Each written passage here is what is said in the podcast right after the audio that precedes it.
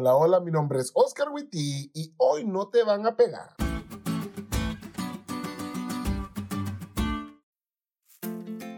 Hace unas semanas atrás estábamos hablando con un hermano de la iglesia sobre la forma en la que nos educaron a nosotros versus la forma como educan ahora a los niños. Y nos contó que cuando él estaba chico, su papá casi nunca le pegaba, pero él le tenía mucho miedo. Porque su papá no amenazaba. Si él decía que te iba a pegar, lo hacía.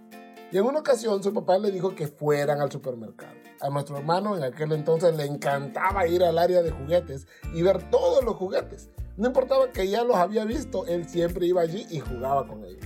Pero en esa ocasión su papá le dijo que no se perdiera de su lado, que no tenía mucho tiempo y que no quería batallar con él. Y le dijo la típica frase de papá de los ochentas. Si te pierdes, vas a ver en la casa. Cuando entraron, todo marchó bien. Sin embargo, su papá se encontró a un amigo, así que se puso a platicar y nuestro hermano se dijo a sí mismo, mi mismo, es hora de ir a jugar rápidamente. Y así lo hizo. Fue al pasillo donde se encontraban los juguetes, sin embargo, los habían movido de lugar. Así que fue a buscarlos. Jugó lo que él pensó que era un ratito y ya se disponía a buscar a su papá cuando escuchó su nombre por el altavoz del supermercado. Su papá lo estaba buscando desde hacía 20 minutos. Al escuchar su nombre tuvo miedo y se dijo a sí mismo, mi mismo nos van a pegar. Vio a su papá, el cual como buen papá de los ochentas no le dijo nada, solo lo subió al carro y se fueron hacia su casa. Cuando llegaron a la casa su papá le dijo, ¿sabes lo que va a pasar, no? Sí, le dijo con lágrimas en los ojos. ¿Y tú crees que es justo? le preguntó su papá. Sí, le contestó él, porque tú me dijiste que no me perdiera y yo lo hice. Muy bien, entonces te puedes ir. ¿Cómo? le preguntó él. Sí, te puedes ir. Si eres consciente de lo que hiciste, entonces te puedes ir. Y algo así sucedió en la oración de Daniel. En dicha oración se resume el reconocimiento de las consecuencias de haber roto el pacto. La lección dice, en medio de todas las lágrimas y las súplicas de Daniel, nunca formula la pregunta común que tantos hacen cuando ocurre un desastre. ¿Por qué?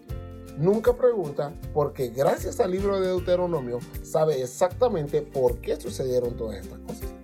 En otras palabras, Deuteronomio le dio a Daniel y a otros exiliados un contexto mediante el cual entender que el mal que le sobrevino no era solo un destino ciego, puro azar, sino los frutos de su desobediencia, tal cual se las advirtió. Daniel reconoce que han pecado y que las consecuencias que experimentan, el que están sufriendo no es una muestra del abandono de Dios, sino el pago por alejarse de Él. Y es ese reconocimiento el que hace toda la diferencia.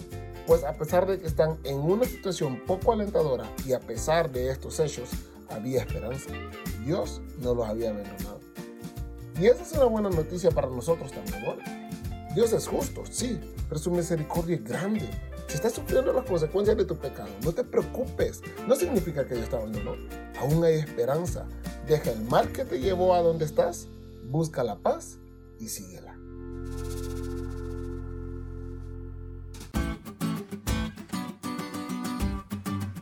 ¿Te diste cuenta de lo cool que estuvo la lección? No te olvides de estudiarla y compartir este podcast con todos tus amigos. Es todo por hoy. Pero mañana tendremos otra oportunidad de estudiar juntos.